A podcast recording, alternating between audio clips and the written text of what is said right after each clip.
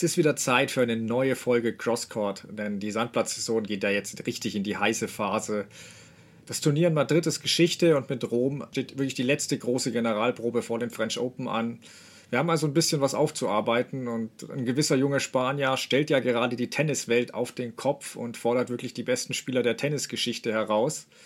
Alexander Zverev zeigt auch wieder endlich wieder ansteigende Form. Also, aber bevor wir wirklich dazu, auch zu dem Turnier der Damen kommen, äh, möchte ich erst einmal wieder meinen Co-Host Dennis Heinemann begrüßen. Dennis, ich habe ja erwähnt, die French Open rücken näher. Ähm, steigt bei dir da schon die Vorfreude oder weil es gibt ja schon einige Unbekannte diesmal? Grüß dich, Stefan. Welchen Spanier meinst du? ja, das, das ähm, werden wir noch rausfinden. Ja, ja, das ist natürlich völlig klar. Das ist absolut irre, was da gerade, was, was da passiert ist. Da saß ich wirklich vom Fernseher und dachte, was, was erleben wir jetzt hier gerade? Ist das was ganz, ganz Besonderes? Ich denke ja. Ich habe volle Vorfreude auf das, was noch kommt. Wir sind mittendrin, Monte Carlo, Barcelona, Madrid, jetzt Rom, überall unterschiedliche Bedingungen ja auch. Manchmal springt der Ball ein bisschen höher, dann mal wieder nicht. Es hat ja auch immer sowas mit der, mit der Höhenlage allgemein zu tun. Wer findet sich da am besten dieses ganze so Beobachten der Leute? Das ist ganz, ganz spannend. Ähm, vielleicht sollte ich diesmal dazu sagen oder sollten wir dazu sagen, wann wir aufnehmen, weil es ist jetzt ja schon öfter passiert, dass danach dann irgendwas uns durchgerutscht ist, äh, wo wir dann dachten, ah, ist ärgerlich. Also heute ist Dienstagnachmittag, kurz vor 15 Uhr. Novak Djokovic wird gleich auf den Platz gehen gegen Karatsev. Äh, das heißt, Nadal und Zverev, äh, die spielen morgen ähm, und die Folge kommt halt erst am nächsten Morgen immer raus. Ich glaube, das ist gar nicht so schlecht, wenn die ZuhörerInnen das einmal wissen. Ja, ähm, du merkst an meiner Reaktion, Vorfreude ist da. Ich habe Lust auf all das. Ja, äh, ich total, ich auch. Ähm, es gab ja schon French Open, da hast du vor dem Beginn schon gesagt, okay, wer verliert diesmal das Finale gegen Nadal oder in früheren Jahren sogar, wie hoch verliert Federer das Finale gegen Nadal. Da wusstest du schon, wer im Finale, welche beiden Spieler da landen. Und diesmal müssen wir, glaube ich, den Favoriten echt äh, fünf Namen nennen. Also ich, ich bleibe bei meiner Liste, die ich vor der Sandplatzsaison nannte. Ähm, Nadal, Djokovic, Alcaraz vorneweg. Und als Geheimfavoriten noch Tsitsipas und Zverev, falls der Rest alles in eine Hälfte rutscht und sich müde kämpft. Ähm, aber dann fangen wir doch wirklich mit diesem Spanier an, Madrid-Turniersieger Alcaraz. Ähm, wir preisen ihn ja schon länger an und ich habe jetzt auch nochmal extra, extra so einen, einen alten Sport 1-Text von mir gelesen, als Alcaraz 16 war, weil es mich schon interessiert hat, was ich damals so schrieb und wie der damals so, was der damals so von sich gab und hat damals schon Grand Slams als, als großes Ziel ausgerufen und gleichzeitig aber auch gesagt, dass er auf alles hört, was ihm Nadal oder auch sein Coach Ferrero so sagen würden. Und ähm, damals war halt noch die Diskussion, ob mehr Federer oder Nadal in ihm steckt, aber inzwischen finde ich echt, der vereint irgendwie Elemente von allen drei der Big Three. Ähm, bevor wir jetzt überlegen, ob er schon der Top-Favorit in Paris ist, erstmal zu seinem Turnier selbst. Ähm, er hat den King of Clay Nadal geschlagen, dann die Nummer 1 der Welt Djokovic und dann Zverev noch eine Lehrstunde erteilt. Wenn du es ranken würdest, was, was hat dich denn am meisten beeindruckt davon? Du meinst jetzt so 1 äh, bis 3, das ist eigentlich eine, das ist eine schöne Frage. Sowas macht eigentlich immer Spaß. Also ich würde sagen, auf Platz 1 für mich ganz persönlich ähm, ist es das Spiel gegen Novak Djokovic weil das ein äh, fitterer Novak Djokovic gewesen ist als den, den wir zuvor äh, gesehen haben. Das war einer, der vor allen Dingen auch wollte. Der hat ja sehr extrovertiert auch gejubelt, den konnte man richtig anmerken. Der will das unbedingt gewinnen. Er hat ihn voll als Gegner akzeptiert und hat sich hat da alles reingeworfen, gewinnt sogar den ersten Satz und dass Alcaraz das dann trotzdem noch schafft und dann auch im Tiebreak des dritten Satzes das nach Hause bringt, das fand ich sehr sehr stark. Ähm, vor allen Dingen, weil er auch schon im dritten Satz gefühlt die ganze Zeit dran war und dann kommt eben Djokovic auch immer wieder mit starken Aufschlägen und er kriegt es irgendwie nicht, das Break und so. Deswegen würde ich das auf 1 setzen tatsächlich, auch noch vor das ähm, Spiel gegen Nadal, das würde ich auf 2 ähm, packen. Natürlich ist er der Sandplatzkönig, ähm, aber das war trotzdem im dritten Satz noch nicht das, was Nadal spielen kann. Da waren dann auch so ein paar äh, Fehler mit dabei und so. Und wir wissen auch, dass das das erste Turnier ist nach seiner Verletzungspause und ähm, ja, trotzdem ihm da, dass er ihn da schlägt als erster Teenager überhaupt auf Sand, das war natürlich ein Ding. Und Zverev, obwohl es das Finale gewesen ist, setze ich auf, auf auf drei, einfach nur, weil Zverev da nicht mehr so viel entgegenzusetzen hatte. So, das ist, ähm, das ist meine Gewichtung. Wie machst du es? Bevor ich es ranke, mache ich gleich, finde ich ja das Gesamt äh, das Gesamtbild, das Gesamtkunstwerk so beeindruckend, weil ähm, es hat ja noch nie jemand geschafft, äh, oder seit dem Start der ATP Tour 1990 ist er der jüngste Spieler, der wirklich drei Top-5-Spieler beim gleichen Turnier besiegt hat. Und ähm, es ist halt wirklich schwer, einen Einzelnen zu schlagen schon, aber das gelingt manchmal. Und ich sage, Djokovic hat ja Nadal als Mount Everest auf Sand bezeichnet und wenn du den dann besiegst, angeschlagen, überstehst ähm, und dann am nächsten Tag eigentlich mit Djokovic schon den zweithöchsten Berg äh, auf Sand vor, vor der Brust hast, also den K2 sozusagen, und hm. dann den auch noch besiegst, das finde ich schon beeindruckend. Und dann kam eben Zverev, der ja zwei der vergangenen drei Auflagen in Madrid gewonnen hat. Also theoretisch auch ein 8000er. Gut, hat dann, war dann eher wie die Zugspitze, wie er gespielt hat, aber ähm, wenn, wir, wenn wir zurück, ja, in der zweiten Satz war es sogar nur Niederlandes höchster Berg wahrscheinlich, aber wenn wir zurück zu Alcaraz kommen, ich finde halt wirklich, an sich ist ein Sieg gegen Nadal immer das Größte, was du im Tennissport eigentlich schaffen kannst. Aber es war meiner Meinung nach ein bisschen erwartbar, wenn man Nadal auch die Matches davor gesehen hat und einfach um seinen Trainingsrückstand weiß. Ähm, Alcaraz hatte ja in Indian Wells schon angeklopft und der war, der war bereit dafür. Und wie er es dann schaffte, fand ich es trotzdem erstaunlich, weil klar, ersten Satz dominiert, aber im zweiten Satz war ja dann das mit dem Knöchel, wo er so böse umgeknickt ist. Und da war er halt schon mehr mit den Schmerzen beschäftigt. Er konnte zwar immer noch rennen, aber da hast du schon gemerkt, dass mit dem Kopf da bei, bei dem Knöchel ist. Und ähm, dass er dann wirklich in die Toilettenpause geht und sich dann wirklich sagt, äh, Charlie, so nennt er sich ja selbst, äh, wenn du nicht aufgibst, dann hör auf an den Knöchel zu denken und, und spiel einfach. Fand ich schon beeindruckend, weil eigentlich hat er damit schon die perfekte Erklärung, warum es wieder nicht geklappt hat. Ja. Aber nein, und er hat dann wirklich im dritten Satz wieder das Heft in die Hand genommen. Du hast Nadals Längenprobleme angesprochen und alles. Ähm, aber wie es Alcaraz dann auch ausserviert hat, Surf and Volley, Stops. Also das war schon frech und stark. Ähm, und genau wie du, deswegen gebe ich dir recht in dem Sinne. Ich sehe es genauso, sehe ich das an zwei und würde das Match gegen Djokovic ähm, auf eins einstufen. War einfach noch auch da mit geschwollenem Knöchel aufgewacht und dann hat ihn zum Glück nicht behindert, aber wenn man dann auch das Level von Djokovic gesehen hat, der wirklich ab Mitte Satz 1 bis weite Strecken von Satz 2 für mich der bessere Spieler war und Alcaraz sich da wirklich da in den Tiebreak gerettet hatte. Also im Satz 1 hat er sich im Tiebreak gerettet, wo Djokovic dann einfach diesen, ja, ich mache jetzt keine Fehler mehr Modus anschaltete. Also Djokovic war da schon nahe an Top Djokovic, äh, Peakform Djokovic dran, fand ich. Ähm, das hat er dann nicht halten können. Ähm, da waren auch diese kleine Energieverlust, da kommen wir später noch dazu. Ähm, aber trotzdem, ich fand, wie Alcaraz, du hast den dritten Satz angesprochen, wie er mit den vergebenen Chancen, wo man das Gefühl hat, er ist jetzt am Drücker, da umgegangen ist, wo Djokovic teilweise einfach stark ab oder viele stark abgewehrt hat. Das ist schon wirklich beeindruckend. Dann war noch dieser falsche Overrule vom Referee bei 0,30 und ja. das da alles wegzustecken und dann trotzdem gegen Djokovic wirklich im Tiebreak der Spieler zu sein, der weniger Fehler macht. Das ist wirklich, das fand ich so beeindruckend. Und ja, keiner hatte zuvor Nadal und Djokovic beim gleichen Sandplatzturnier geschlagen. Also das ist einfach nicht normal. Und deswegen, ja, also den Sieg gegen Zverev ordne ich auch an Nummer 3 ein, so beeindruckend der war. Aber Alcaraz hat eben auch schon im Finale öfter gezeigt, dass er da die Nerven hat. Ähm, deswegen ist das für, sehe ich das auch so. Und Zverev war im zweiten Satz dann noch alles andere als gut. Aber man muss schon auch sagen, Alcaraz hatte vor zweimal gegen Zverev klar verloren. Deswegen ähm, fand ich schon auch, ja, hat mich schon erstaunt oder ne, was erstaunt, man kennt ihn ja inzwischen, aber wie er da rausgegangen ist und direkt gezeigt hat, so, ich bin der bessere Spieler, mein Freundchen, auch wenn ich hier zweimal gegen dich verloren habe. Ähm, und äh, Zverev hat danach ja gesagt, Alcaraz sei der beste Spieler der Welt aktuell. Und ich bekam auch schon nach dem Match gegen Nadal direkt erste Nachrichten, ob denn jetzt die Wachlösung, Abwachablösung erfolgt sei oder ja, Nadal den Staffelstab übergeben hätte. Bevor ich da meine Antwort sage, wie, wie siehst du es denn? Staffelstab so ganz allgemein auf Sand bezogen oder jetzt auch auf Paris bezogen? Was meinst du? Ja, es klang so grundsätzlich, aber es klang schon bei Nadal speziell so auf Sand, ja auch. Ja.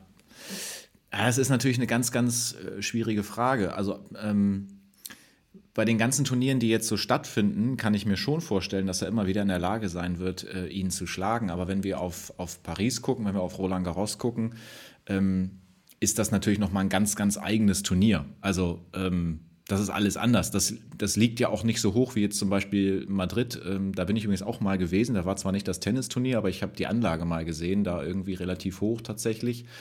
Und das so jetzt miteinander zu vergleichen, dann haben wir den Unterschied mit zwei Sätzen und drei Sätzen, das ist ja nicht so ganz, ganz einfach. Und dann auch noch die Frage, wenn es dann wirklich mal knapp wird und wenn es mal in den fünften Satz geht. Und ähm, dann musst du sowas eigentlich im Idealfall auch schon mal durchgemacht haben, um dich da wirklich durchsetzen zu können. Also man hat da vielleicht noch so ein kleines Fragezeichen, ob er das hinkriegt, muss dann aber eigentlich immer daran denken, wie souverän er bisher mit den ganzen Situationen äh, umgegangen ist. Und zum Beispiel der Tiebreak gegen äh, Novak Djokovic.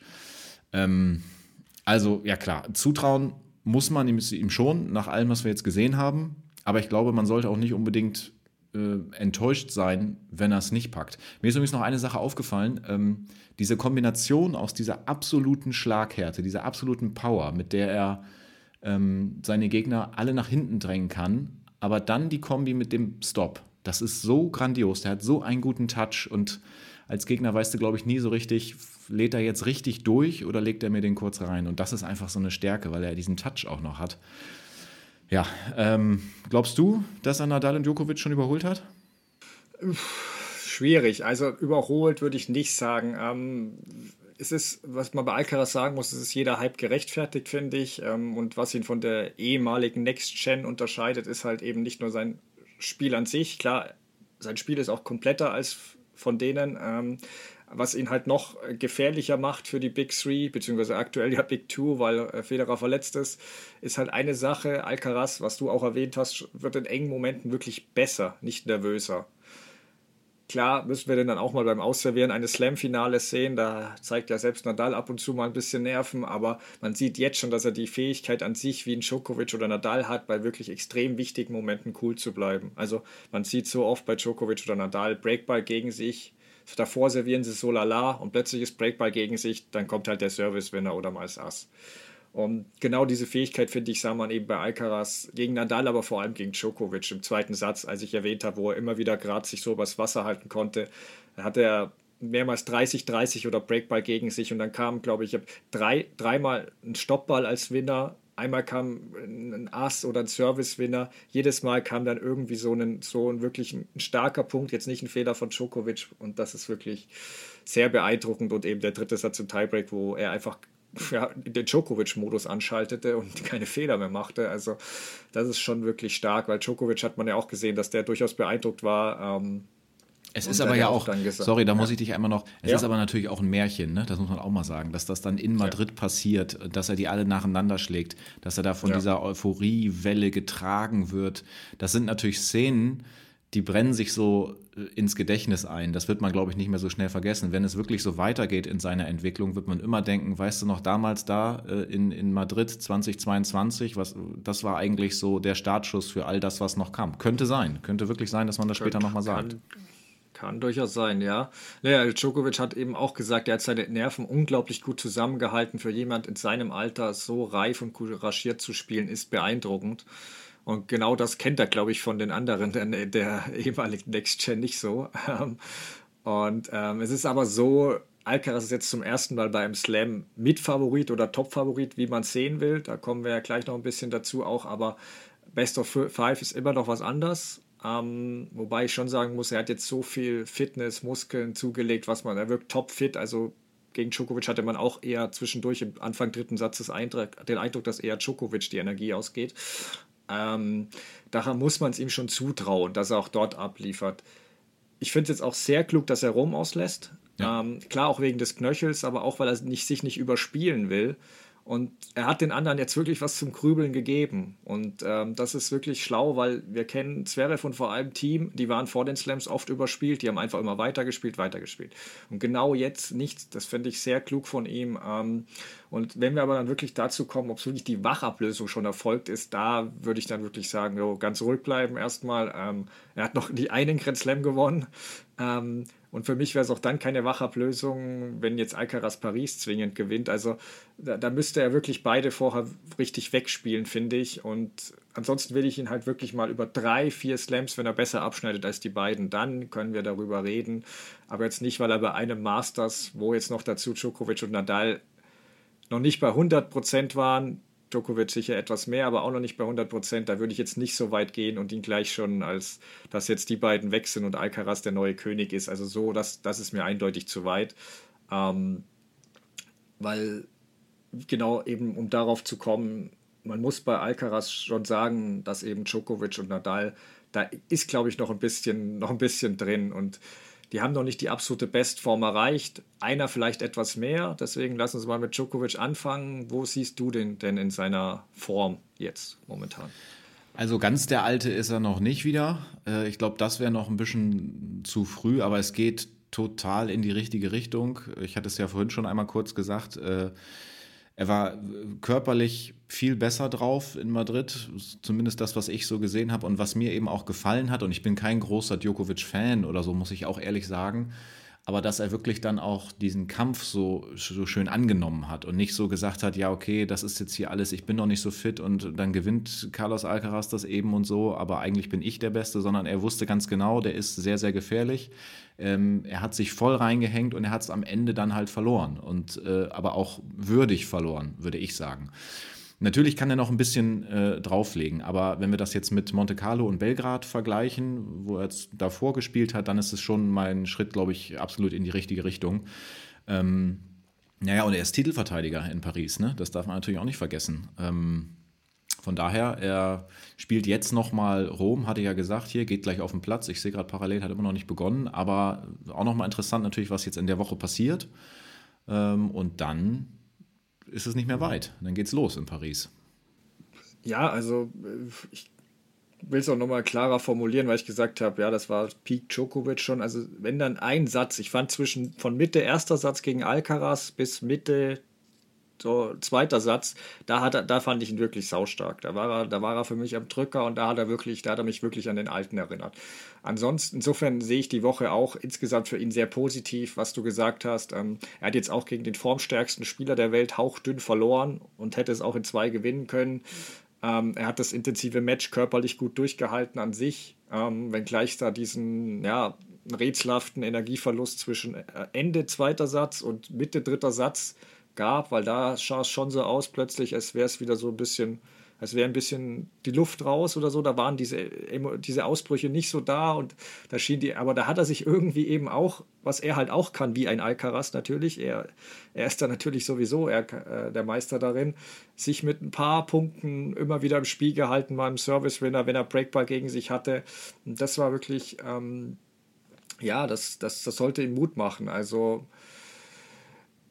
Djokovic wirkte sonst eben, wie du sagst, echt wieder im Rhythmus auch. Also der Ausschlag sieht viel besser aus als in Monte Carlo oder auch zu Beginn von, von Baker, wo heißt mit 150 km/h oder was da ein, eingeworfen hat, den ersten Ausschlag. Also jetzt wirklich mal sehen, wie er in Rom abschneidet. Ähm, du hast erwähnt, das Match gegen Karatsev steht unmittelbar bevor. Ähm, vielleicht sehe ich es anders, wenn er in Rom äh, früher rausfliegt, aber nachdem, was ich in Madrid vor ihm, von ihm sah, muss ich sagen, ich sehe ihn auch äh, auf dem richtigen Weg. Ähm, und es fehlt nicht mehr so viel. Also wenn er rum, es würde mich nicht überraschen, wenn er rumgewinnt, muss ich sagen. Da kommt darauf an, wie groß der Sprung von Nadal ist, weil aktuell hat er, glaube ich, schon noch einen kleinen Vorsprung, einfach weil er länger trainieren konnte. Aber ähm, ja, deswegen würde ich ihn aber noch nicht zwingend als Top-Favorit für die French Open sehen. Sollte Nadal bis dahin top äh, fit sein, dann müssen wir die drei sicher ungefähr auf einem Level, vielleicht aufgrund der Geschichte Nadal einen kleinen Vorsprung geben. Aber gut, das muss man mal gucken. Ähm, aber dann kommen wir doch, jetzt sind wir schon bei ihm, dann kommen wir jetzt auch zu Nadal noch. Ähm, drei Matches bestritten, wie hat er auf dich gewirkt und ähm, seine Aussage nach dem Goffard-Match über seine äh, unheilbare Fußerkrankung, wo er ja gesprochen hat und gesagt hat, sein Fuß tut weh und er könnte morgen mehr Schmerzen haben, weil das Match lang dauert. Macht dir das ein bisschen Sorgen? Ja, ein bisschen Sorgen macht es mir tatsächlich schon. Es ist schon so, dass ich so denke, naja, hoffentlich geht das alles so gut, aber dann erinnere ich mich immer wieder an den Jahresstart, also diese Verletzung mit dem Fuß, das ist ja nichts Neues für ihn. Und wenn wir daran denken, was da überhaupt alles möglich war, das ist ja schon absolut irre, die, sein Start ins Jahr 2022 mit dem 21. Grand Slam, das ist ja gerade mal ein paar Wochen und Monate her. Ähm, und warum soll er das nicht nochmal in Paris ähm, auch packen, aber wenn es wirklich um die Frage geht, macht dir das so ein bisschen Sorgen, dann ähm, würde ich das absolut, absolut bejahen, weil wenn er anfängt zu humpeln und wenn er das auch so sagt und so und dann diese ganze Belastung ähm, bei einem Grand Slam Turnier, wenn er dann auch mal nicht in drei Sätzen durchgehen sollte und so, das kann schon ganz schön hart werden. Ähm, hat ja auch ein unglaublich hartes Match bestritten gegen David Goffin, mit der, wo er da irgendwie mehrere Matchbälle abgewehrt hat. Für ihn und, und die Psyche bestimmt gut, dass er das, dass er das dann rumgebogen hat, nochmal, denke ich. Aber dieses Zitat da, mein Fuß tut weh und ich bin lahm, das ist mein tägliches Leben, die Verletzung ist chronisch und unheilbar, da macht man sich natürlich schon so ein bisschen Gedanken. Ähm, ich hoffe und drücke ihm ganz doll die Daumen, dass er da noch ganz gut in Paris erstmal durchs Turnier kommt. Ja, ähm, ich hatte ja gesagt, also zwei, drei Matches in Madrid wären an sich ideal für ihn. Ähm, ein bisschen Matchpraxis sammeln, die hat er jetzt bekommen. Dass er Madrid nicht gewinnen würde, war relativ klar, nicht nur weil es eben mit fünf Titeln ja sein schwächstes Sandplatzturnier ist. Bei ihm sind ja gute, gute Sandplatzturniere, beginnen, ihn ja, beginnen bei ihm ja bei zehn Titeln, also zweistellig muss sein. Ähm, aber nee, er hatte ja auch die fehlende Vorbereitung, weil klar, ähm, er hat es ja erwähnt, es kann sich auch jeder selbst vorstellen, mit einem Rippenbruch ist es ein bisschen schwierig zu trainieren. Ähm, und normalerweise hätte er sogar noch länger trainiert, bevor er zurückgekehrt wäre, aber er braucht, ihm ist klar, dass er diese Matchpraxis vor Paris braucht und diese auch durch kein Training der Welt zu ersetzen ist.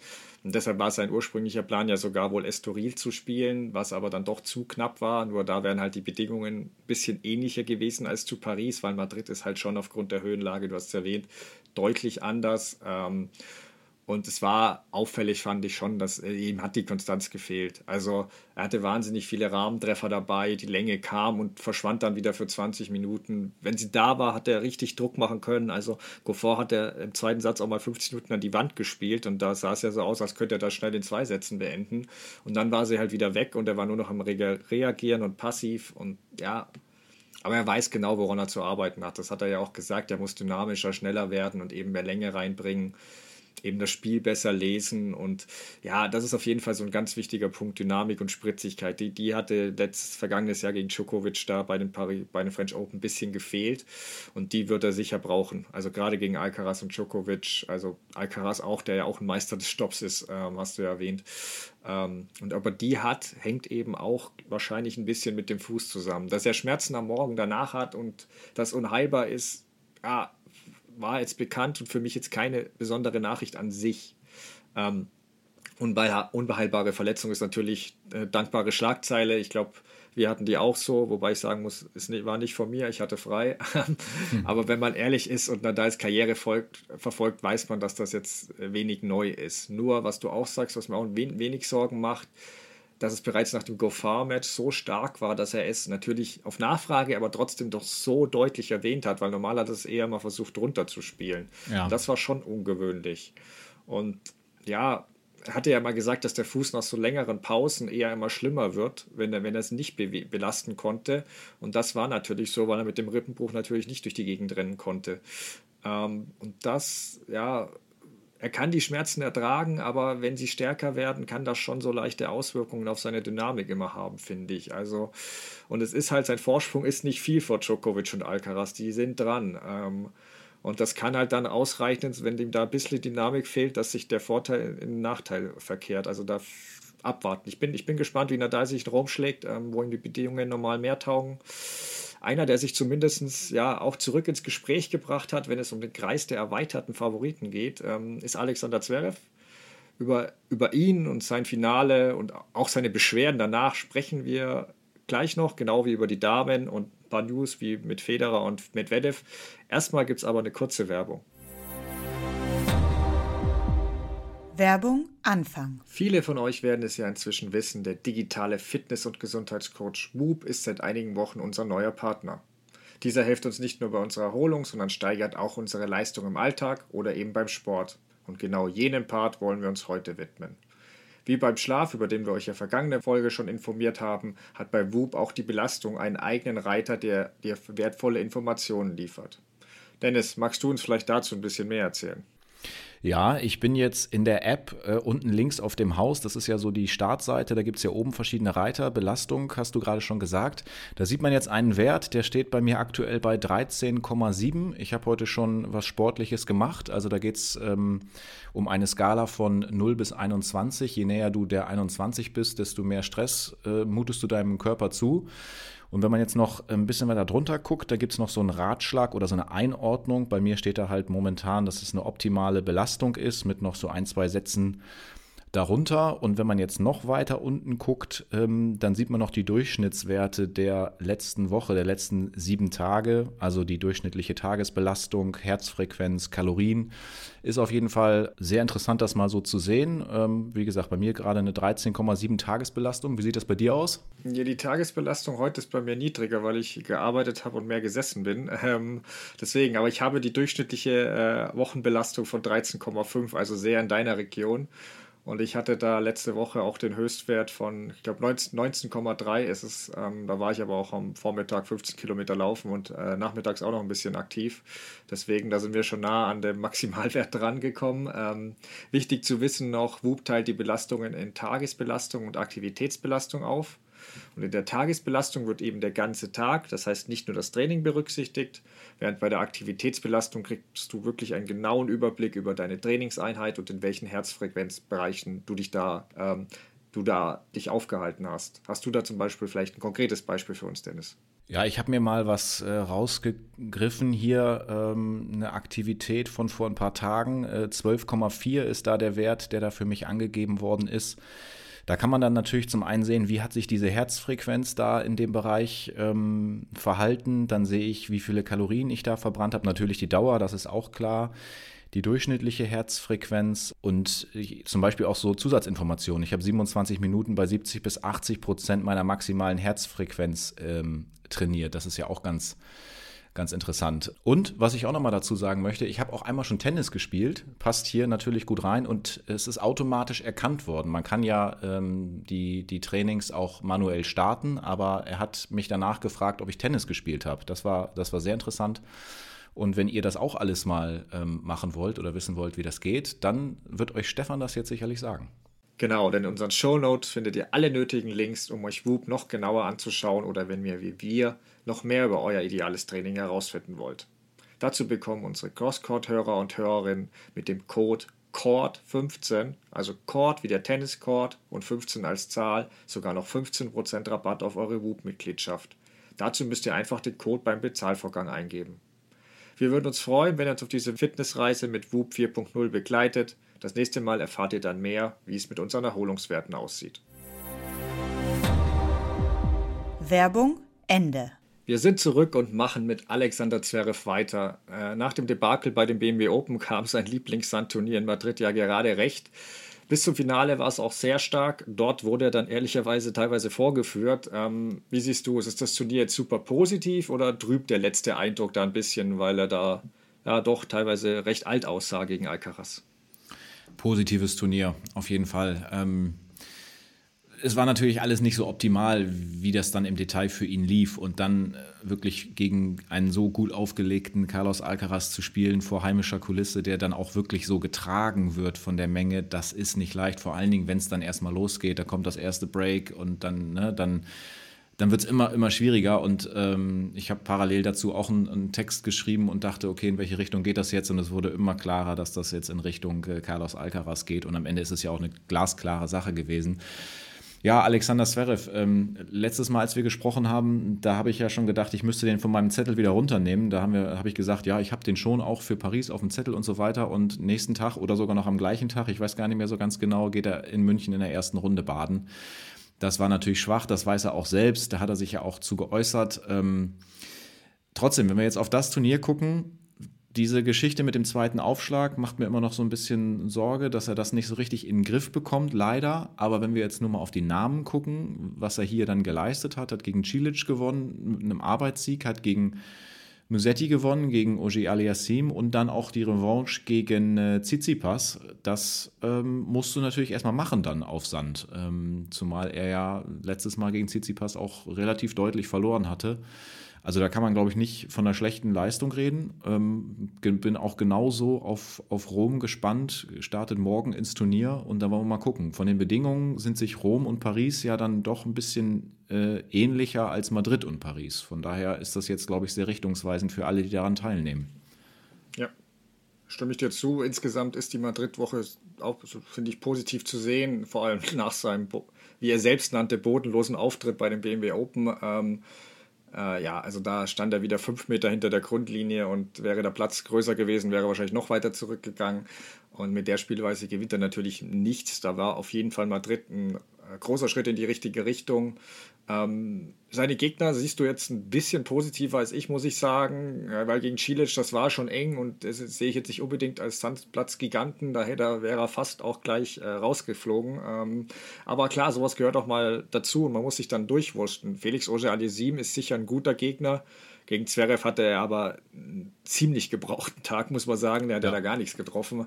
Aber was du schon, also Tsitsipas sehe ich auch als enorm wichtigen Sieg, weil das wie gesagt, Tsitsipas war jetzt nicht in absoluter oder ist noch nicht in absoluter Topform, aber er ist ein sehr guter Sandplatzspieler und vor allem auch ein Angstgegner von Zverev. Und auf Sand hatte Zverev ja noch nie gegen den gewonnen. Deswegen das kann schon wichtig sein, weil das kann ja bei den French Open wieder im Halbfinale oder so zum Duell kommen. Mhm. Das tut ihm auf jeden Fall gut. Ähm, wie gesagt, wenn er, wenn er Glück hat, ist es möglich, dass Nadal, Djokovic und Alcaraz in der anderen Hälfte landen und dann ist natürlich viel drin.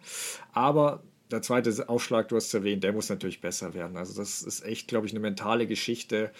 Ähm, der, äh, das, das ist einfach schl also schlimm, den zu sehen. Immer wenn, wenn du, wenn der ersten Aufschlag nicht trifft, dann musst du jetzt mal, wenn du mit ihm fieberst, musst du jetzt mal Sorgen haben, weil ähm, das ist wirklich, also er hat ihn dann aufs Finale so beendet, wo du, wo Alcaraz anfing, mal zwei Fehler einzustreuen und dann nochmal über Einstand ging und dann hat Zverev im Doppelfehler dann das Match für Alcaraz beendet. Also ja, aber an sich lief das Finale halt einfach bitter. Also hatte sicher auch mit den Umständen zu tun, wozu wir gleich kommen.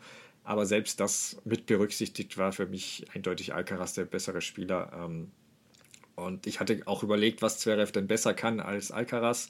Und da fiel mir halt sein erster Aufschlag ein. Danach aber nicht mehr viel, ehrlich gesagt. Mhm.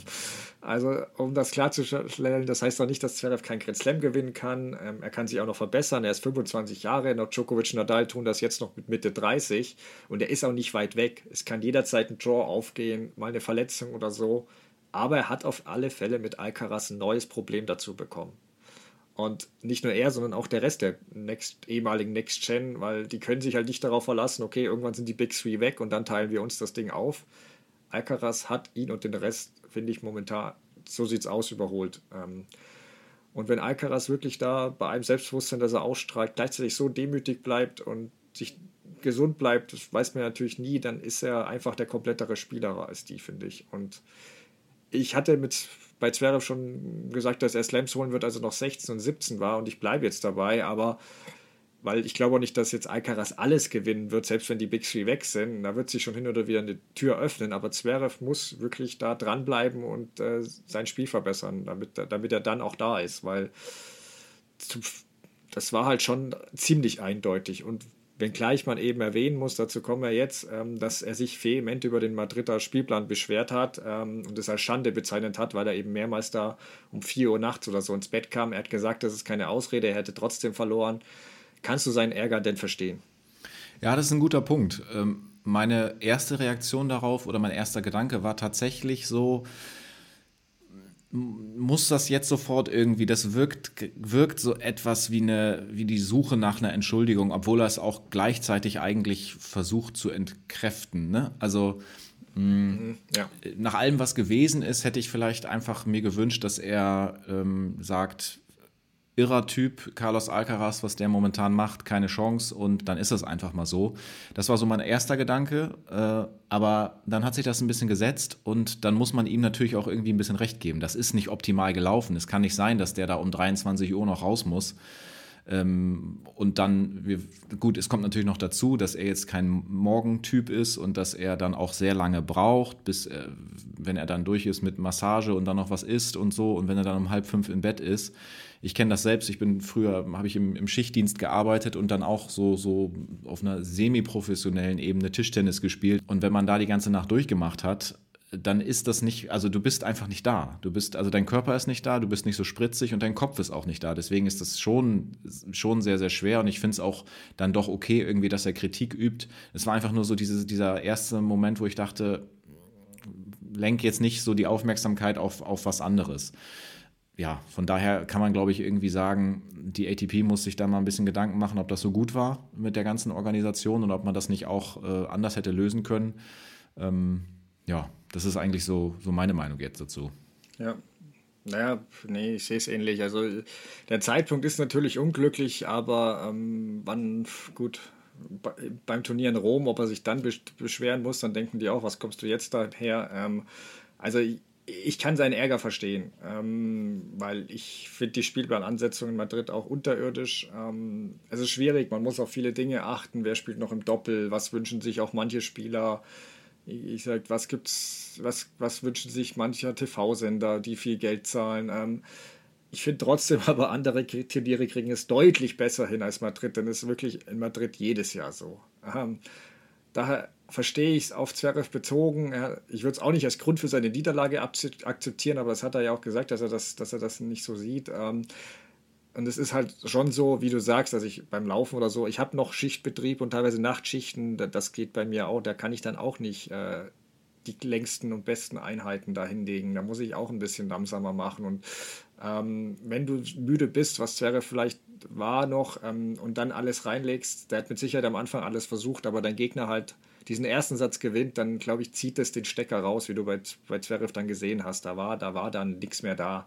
Und ähm, er kann ja jetzt ein paar Tage Akku aufladen in, und dann gucken wir in Rom, du hast angesprochen, Bedingungen ähnlicher zu Paris. Da bin ich jetzt auch gespannt. Wenn er da ein gutes Turnier hinlegt, dann muss man ihn echt auf dem Zettel haben.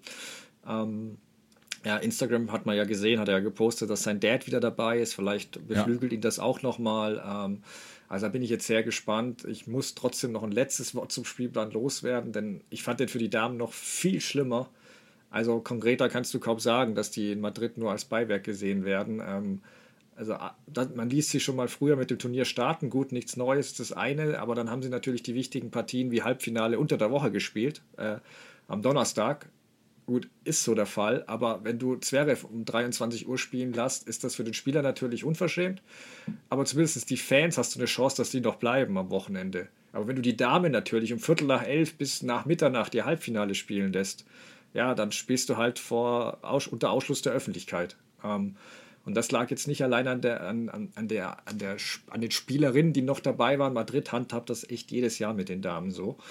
Und entweder man trennt, trennt die Turniere voneinander oder man macht ein reines Herrenturnier, aber so macht es, finde ich, wenig Sinn. Ähm, aber gut, lass uns dann zum Sportlichen kommen bei den Damen. Ähm, da gab es mit Turniersiegerin On Chabeur und Finalistin Jessica Bigula kein Finale, was man, glaube ich, zwingend getippt haben muss. Ähm, wie sind da deine Erkenntnisse?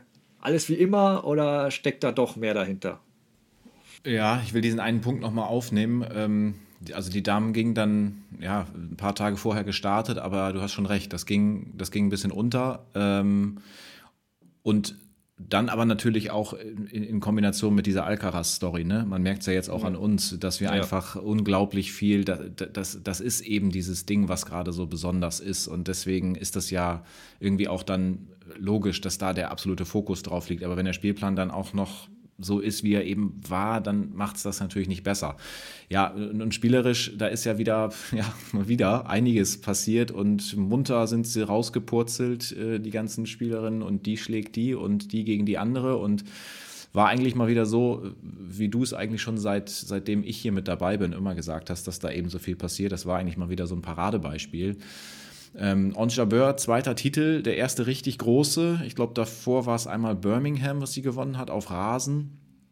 Äh, schlägt äh, Bencic und Halep im Achtel- und Viertelfinale. Starke Leistung. Ähm, aber was machen wir jetzt damit? Was, was, was, was sagt uns das jetzt für, ja. für Rom? Kannst, kannst du mir die Frage beantworten? Ich weiß es ja, irgendwie nicht so richtig. Also erstmal sagt uns, dass das Iga Schwiontek nicht mitgespielt hat. Ja. das ist auf jeden Fall mal so. Ähm, und dann sagt es uns, dass äh, in, in Madrid zwei sehr schlaue Spieler gewonnen haben, also zwei sehr schlaue Profis mit viel Spielwitz und einem guten Stoppball, weil ja. das vereint Alcaraz und, und Chabeur. Ähm, deswegen von ihrem spielerischen Potenzial habe ich sie durchaus schon länger zugetraut, aber die bekam es halt nie so richtig zusammen in den großen Momenten und das hat jetzt geklappt und das war ja äh, auf jeden Fall positiv zu sehen. Ähm, und gerade auch, weil sie halt wirklich so ja, Angstgegnerin besiegt hat. Also gegen Bencic und Halep hat sie echt keine gute Bilanz ähm, gehabt.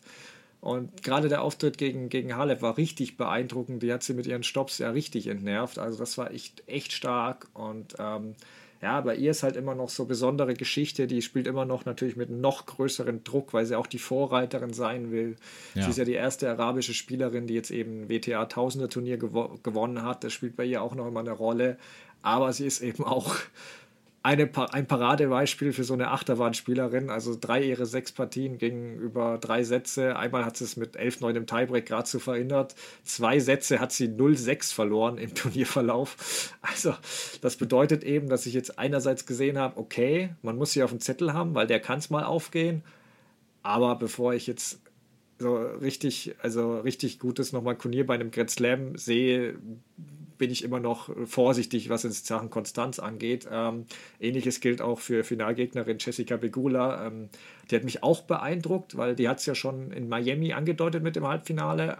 Ähm, aber auf Sand hatte ich es jetzt nicht zwingend so zugetraut gleich. Ähm, also ist auch jemand, soll man auf achten, in, sollte man darauf achten in Paris, wo die landet, so auch von ihrem Jaw, wenn der, wenn da mal ein bisschen was aufgeht, da kann, kann die schnell gefährlich werden. Aber ich sehe es jetzt auch nicht gleich zwingend als Top-Favoriten, weil äh, jetzt gerade in Rom hat sie eben, eben ihr Match beendet gegen Samsonova in der ersten Runde und hat nochmal das Spiel gedreht im dritten Satz knapp. Das ist positiv, aber da sieht man auch schon, da kann es auch ganz schnell wieder in Erstrunden aus reinrutschen. Ähm, deswegen, ja, mal schauen. Wenn wir uns jetzt doch mal versuchen festzulegen, wir können es nächstes Mal ja nochmal anpassen, aber wen würdest du denn als Top 5 bei den Damen für die French Open auf dem Zettel haben? Ach, das mit den Top 5 wieder, da vergesse ich wieder die Hälfte. So wie beim letzten Mal, als ich ähm, Novak Djokovic und Stefanos Tsitsipas nicht mit reingenommen habe.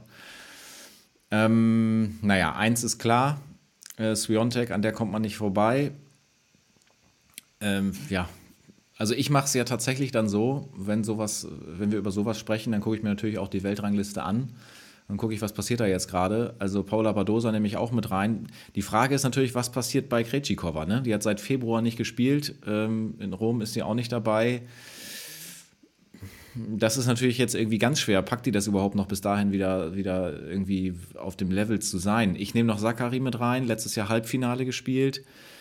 Ähm, und dann nehme ich einfach mal so einen Namen wie Jabeur mit rein, weil... Äh, weil mir das auch gefallen hat. Äh, das ist aber nur so ein Sympathieding, weil, weil, diese, weil diese variable Spielweise, was du auch gesagt hast, die nimmt ja auch manchmal den Vorhandslice und so dieser Mix, dieser schöne Mix auf Sand, warum soll das nicht mal dazu führen? Die ist jetzt die sieben der Welt. Vielleicht kann sie da mal irgendwie ähm, anschließen. Dann habe ich noch über Raducano nachgedacht, das glaube ich aber eher nicht. Die hat ja auch gar nicht viel Erfahrung auf, ähm, auf Sand sammeln dürfen auf der Damentour. Nur so, ich glaube jetzt auf jeden Fall fünf Spiele erst oder so in dem Bereich, auf jeden Fall unter zehn, die sie gespielt hat. Und jetzt habe ich den Überblick verloren, wie viele ich genommen habe. Vier? Fünf? Ja, kommt drauf an, wenn du dann alles wirklich gezählt hast. Äh, äh, Schwiontek, Padosa, Zachary, ähm, Jabeur, Jabeur. Krejcikova hattest du noch überlegt. Krejcikova, okay. ich nehme die einfach mal mit rein. Ja, okay. Ja. Also meine Top 5, Schwiontek, Schwiontek, Schwiontek, Schwiontek, Schwiontek. Ja. Nein. Nein, ich habe mich bei ihr schon so weit aus dem Fenster gelehnt, äh, eigentlich vergangenes Jahr schon, deswegen, die muss gewinnen, alles andere wird nicht akzeptiert. Nein, äh, es ist echt schwierig dahinter, deswegen, ich glaube nicht, dass du da groß was falsch sagen kannst, weil ich bin mir noch nicht sicher, ob's, ob, ob Chabeur bei Slams zutraut, aber nach dem Turnier in Madrid muss man sie auch nennen, also da gehe ich mit. Ähm, wenn man sonst sich mal die Top 10 anguckt, schwierig. Also Krejcikova, äh, Titelverteidigerin, klar, aber dass die wirklich, du hast erwähnt, halt gar nicht gespielt hat so lange und jetzt auch in Rom fehlt. Also ich, ich, ich kann sie nicht reinnehmen. Ähm, Sakari traue ich auch das Halbfinale zu, aber ich habe weiter meine Bedenken bei der, was die größten Momenten betrifft. Ja, und dann hast du auch so einen Namen. Konterwe hat nicht mehr die Form, Plischkova gerade auch nicht, Sabalenka. Oh Ähnlich Collins glaube ich jetzt auch nicht. Also dann hast du, und dann hast du eigentlich noch zwei Spieler aus den Top Ten, die ich noch nicht genannt habe. Das sind beide Spanierinnen, Badosa und Muguruza. Badosa würde ich auch definitiv nennen wollen. Ähm, bei Muguruza macht mir die Form Sorgen, aber mhm. da sie die French Open gewonnen hat, möchte ich immer Benefit of the Doubt geben. Damit fehlt eigentlich nur noch eine, die ich jetzt auch vor Muguruza sehe, aber Simona Halep ähm, hat die French Open ebenfalls bereits gewonnen hat seit 2014 nur einmal nicht die zweite Woche bei den French Open äh, erreicht. Also einmal, genau, sonst war sie immer weiter, zweimal noch im Finale. Ähm, also allein aufgrund dieser Konstanz, finde ich, sollte man sie nennen. Und ich habe auch einige Partien von ihr in Madrid gesehen, Und das war teilweise schon beeindruckend. Also gegen Badosa, die hat sie richtig weggespielt. Und die Zusammenarbeit, klar, gegen Jabeur wurde sie dann ein bisschen von den Stoppbällen ausgespielt, aber das äh, wird jetzt auch nicht jedes Mal ihr passieren. Und ich finde die Zusammenarbeit mit Muratoglu scheint gut zu funktionieren, so seltsam sie mir scheinen mag, ähm, weil du hast einmal Haleb, die zwar auf dem Platz emotional ist, aber sonst eher ruhig. Und äh, dann hast du halt den aufmerksamkeitsherrschenden Moratoglu. Ja, ja äh, da hat sie sich ja selber auch zu geäußert, ne? in einem Interview. Hat ja. sie gesagt, dass, dass ihr das eigentlich ganz gut gefällt, dieser, dieser Gegensatz. Ja. Äh, da hat sie zum Beispiel auch gesagt, der Moratoglu macht mehr Fotos mit den Fans als ich. Und ich glaube, sie findet das ja. ganz gut, sich vielleicht hinter diesem Namen außerhalb des Platzes so ein bisschen verstecken zu können. Ja, das kann, das kann gut sein. Teilweise geht, finde ich, sein Aufmerksamkeits gierendes Verhalten zu weit. Also wenn ich sehe, dass er nach dem ersten Match auf Twitter fragte, wie denn ihr Teamname lauten soll, macht mich das schon ein bisschen sprachlos. Also ich ahne, wo es herkommt, weil Haleb-Fans eben für das Duo Haleb und eben ihren Ex-Coach Darren Cahill den Spitznamen Darren Mona kreierten, aber den haben die nach längerer Zeit und weil die beiden sich so gut verstanden, mal erfunden. Aber solange das nicht der Fall ist und die Fans denen vorschlagen, äh, wirklich von, von sich aus, würde ich doch würde ich doch mal raten, dass wir noch beim Teamnamen Simona Halep bleiben. also ich möchte auch noch zwei Namen kurz nennen, über die ich nachdachte, beziehungsweise eine bisschen kürzer. Das war Naomi Osaka. Ähm, die hatte ja die Nadal-Partien in der Vorbereitung angeschaut und wollte sich da was abschauen, auch von Schwiontek. Und in der ersten Partie sah das dann tatsächlich alles gut aus lag aber auch an der Gegnerin Potterpova, weil die drischt halt auch nur drauf und bewegt sich auf Sand nicht wirklich gut. Und alles dann in der nächsten Runde äh, mit Sarah Soribis Tormo direkt auf so eine Sandplatzkönnerin gab, sah Osaka wieder ganz alt aus und ähm, Jetzt hat sie auch mit Achillessehnenproblemen ja auf Rom verzichtet und ja, sie bewegt sich einfach auf Sand noch zu schlecht. Also sie kann nicht richtig rutschen in die Bälle, deswegen nehme ich sie da nicht. Ähm, da müssten die Platzverhältnisse echt extrem schnell sein, dass das gehen kann. Und du hast sie erwähnt, Raducanu ich sage, ich habe sie auch nicht reingenommen, aber ich ist gar nicht so weit weg. Also die lernt echt schnell. In Madrid hat mir das gegen Marta Kostiop, das hat mich echt beeindruckt.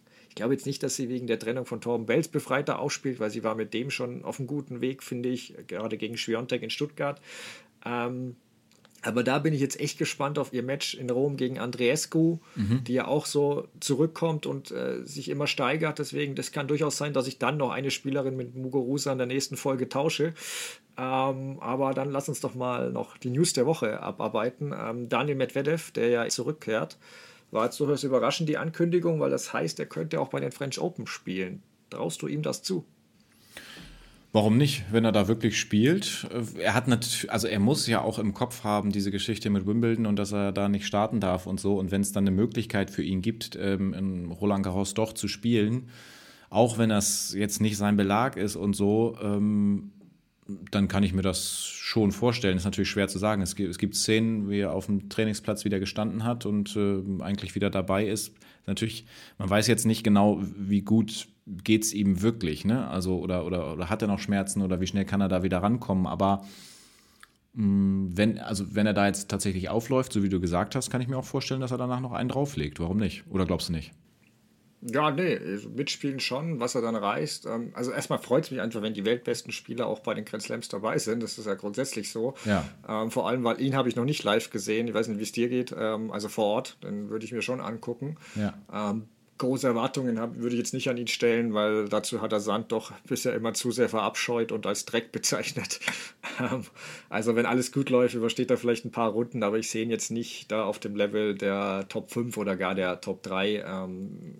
Deswegen ist, was er aber große Auswirkungen hat, wenn er mitspielt, ist natürlich die Auslosung. Weil wenn er teilnimmt, können Nadal oder Zverev ja nicht mehr auf, äh, auf der Setzliste auf zwei hochrutschen. Und das sprich, es ist garantiert, dass einer von beiden auf jeden Fall bei Djokovic landet. Ja. Und das ist natürlich, das wird natürlich schon immer interessant, weil wenn es doof läuft, hast du wieder eine Hälfte Djokovic, Nadal und Alcaraz. Das, stimmt, das ist das, ein sehr guter Punkt. Ja, also Thema Auslösung, das, ja, auf jeden Fall mal im ja. Hinterkopf behalten. Ja, stimmt. Ja, das, das ist nämlich, das wird interessant. Wer noch nicht spielen kann bei den French Open ist Roger Federer, ähm, aber er hat seine Teilnahme an den Swiss Indoors im Oktober ja bestätigt. Klingt erstmal positiv. Einige haben danach aber auch direkt geungt, oh oh, das klingt jetzt nach einer Abschiedstournee.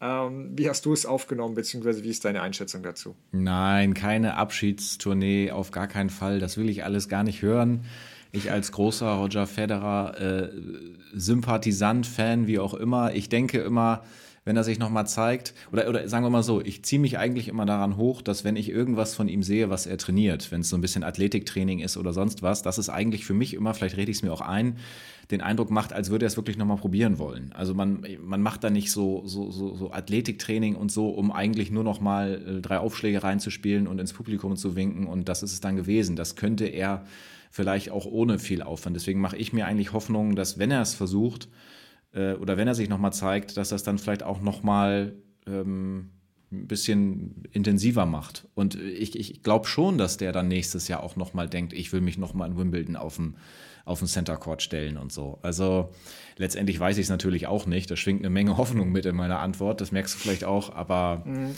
ja, ich sage erstmal kein Abschiedsturnier. Ja, mein, mein glaubt man der Werbung des Labour Cups spielt er ja davor schon ähm, Ende September dort. Ähm, wobei es ja nicht das erste Mal wäre, dass dort was angekündigt wird, was dann doch nicht so passiert. Irgendwie muss man ja die absurden Ticketpreise rechtfertigen.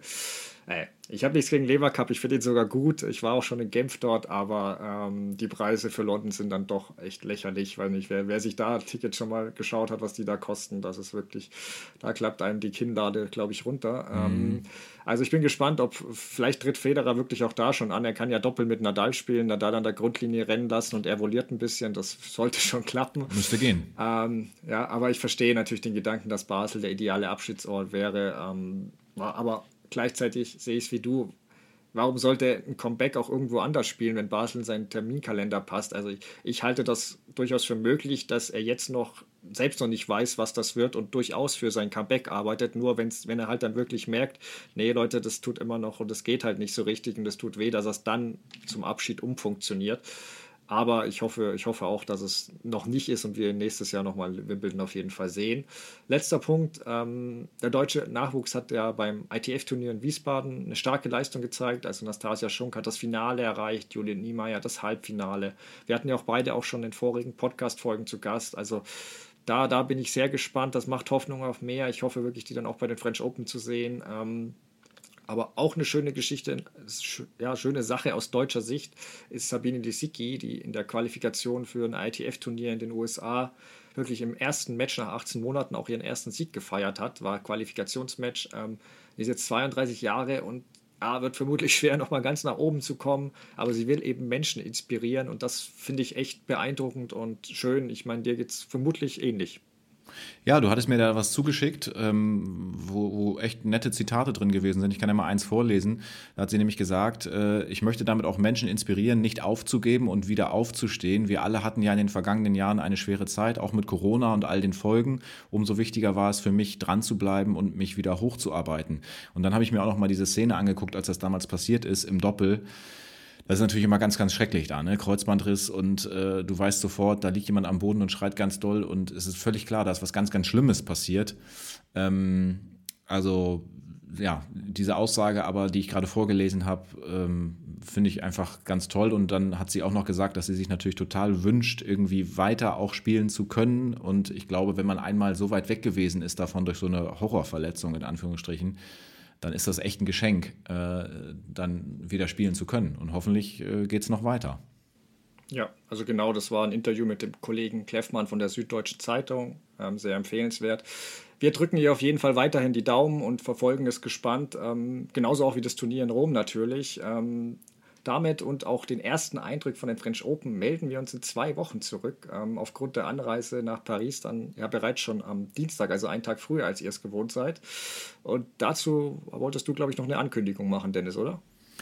Ja, wie wäre es denn, jetzt mal so an die ganzen ZuhörerInnen gesprochen, ähm, wenn ihr auch mal etwas an unserer, an unseren Podcast-Folgen teilnehmt? Ähm, wir haben kurz darüber nachgedacht, ob wir vielleicht zukünftig immer eine besondere Frage thematisieren, die wir euch dann auch stellen können, sodass ihr dann darauf auch antworten könnt und entweder in, in Form von Zitaten hier drin vorkommen könnt, dass wir sagen, mir hat zum Beispiel irgendwie, weiß ich nicht, Daniel eine Nachricht geschrieben und meinte das zu dieser äh, Frage oder vielleicht sogar auch eine, eine Sprachnachricht, die man hier dann sogar einspielen könnte. Das wäre doch auch ganz nett.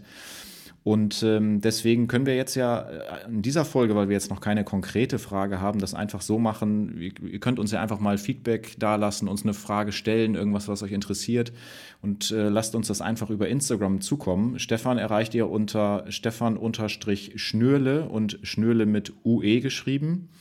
Und ich bin zu erreichen über den Account Clip Kiosk, also C-L-I-P und dann Kiosk, äh, steht auch nochmal in den Show Notes. Und vielleicht können wir da dann so ein bisschen mehr uns auch irgendwie austauschen in der Zukunft und äh, gemeinsam äh, diesen Podcast weiter vorantreiben. Das wäre doch ganz nett, oder? Auf jeden Fall, würde mich freuen. Ansonsten war es das für heute. Ja, bis dann. Macht's gut, ciao.